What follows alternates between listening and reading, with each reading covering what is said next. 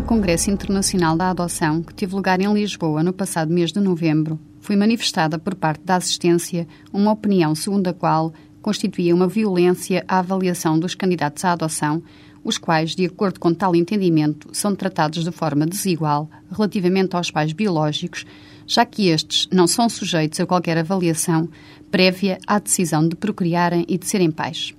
Esta opinião contém, de facto, uma verdade inegável. Os pais que o são ou pretendem ser através do Instituto Jurídico da Adoção são sujeitos à avaliação, desde logo pelos serviços sociais a quem compete proceder à seleção e os pais que o são biologicamente não fazem qualquer avaliação antes de tal acontecimento. Não obstante, a opinião que hoje aqui trazemos não tem nem o alcance que pretende ter, nem a sua conclusão é correta. Com efeito, os pais biológicos estão sempre sujeitos à avaliação. Só que esta avaliação é feita após o nascimento, a posteriori.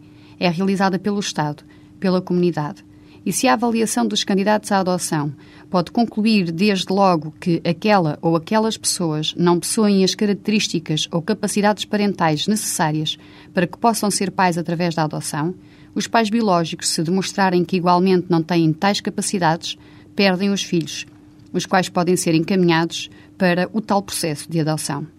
Mas, acima de tudo, é necessário não esquecer que as crianças que se encontram à espera e que são adotáveis não são quaisquer crianças.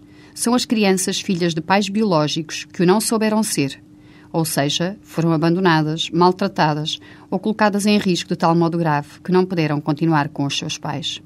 Por isso, por defesa e sempre por defesa dos direitos das crianças, têm os candidatos a pais adotivos que ser criteriosamente selecionados têm que ser especialmente bons, com capacidades de amar acima da média, pois não vão receber uma criança qualquer, mas sim uma criança que sofreu experiências traumáticas e não pode ser sujeita ao risco de as sofrer novamente. E a verdade é que, apesar da avaliação que é realizada, assistimos muitas vezes, vezes demais, a devoluções de crianças por parte de candidatos à adoção a quem as mesmas são entregues e que, no período de pré-adoção, decidem que as não querem. Estas situações constituem violência emocional e psicológica intolerável e dificilmente ultrapassável por parte de uma criança que sente que não teve pais, que anseia por pais novos e, quando os encontra, volta a ser rejeitada. É tempo de os adultos que tanto sofrem, quando nas suas relações amorosas se sentem rejeitados por quem amam, ponderarem que uma criança sofre muito mais.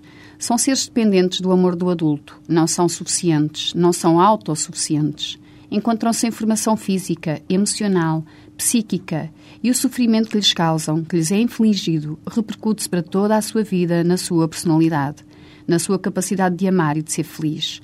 Há, pois, que ponderar e perceber por que razão os direitos das crianças existem e devem ser respeitados. São cidadãos, são de facto os homens de amanhã que se querem bons, equilibrados e felizes. É, pois, perfeitamente legítima a avaliação dos candidatos à adoção.